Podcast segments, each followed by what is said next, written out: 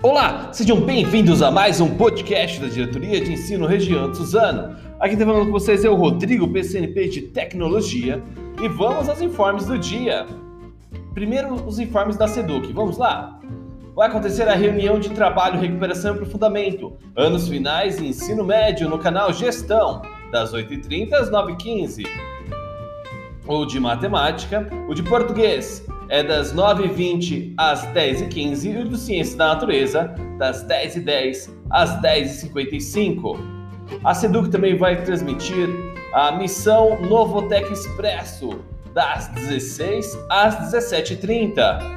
Vai transmitir também a formação Quando o Luto Entra na Minha Sala de Aula, no canal Gestão, das 13 às 14 horas e no canal Formação de Professores, das 10 até as 11h40 vai acontecer o ETPC do EMAI, com o tema Trabalhando com Medidas e Grandezas, uma abordagem interdisciplinar. E no canal Recuperação e Aprofundamento, das 11h40 ao meio-dia 20 e das 17h40 às 18h30, teremos o tema sobre língua portuguesa, sobre recuperação e aprofundamento da sequência de aprendizagem 2 e sequência de aprendizagem 3 do volume 2.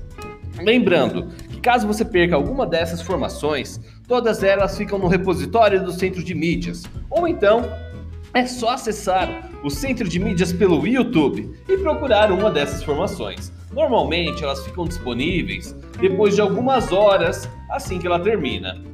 Algumas demoram um pouco mais, até um dia, mas todas ficam sempre lá no acervo de vídeos. Vamos agora às notícias sobre a intranet do servidor. Vamos lá! O Centro Universitário FAM sorteia bolsa de estudos integral de pós-graduação para o curso de Psicopedagogia Educacional. Olha a oportunidade, professor! Bora fazer Psicopedagogia Educacional, EAD. Além do sorteio, a instituição também oferece descontos em cursos de graduação, EAD e pós-graduação para todos os servidores da educação e seus dependentes, cônjuges ou filhos. As inscrições para os sorteios podem ser feitas até o dia 15. Se interessou? Entra lá na intranet do servidor com seu e-mail institucional da Microsoft e se inscreva. E o nosso último informe de hoje a Seduc anunciou mudanças que beneficiam os profissionais da educação. Foi uma live que aconteceu na semana passada, lá no dia 12. E vamos falar um pouquinho sobre essas principais mudanças. Vamos lá. Entre as principais alterações estão o pedido de renovação do dispositivo legal que impede a participação por cinco anos dos servidores que saíram do Programa de Ensino Integral, PEI.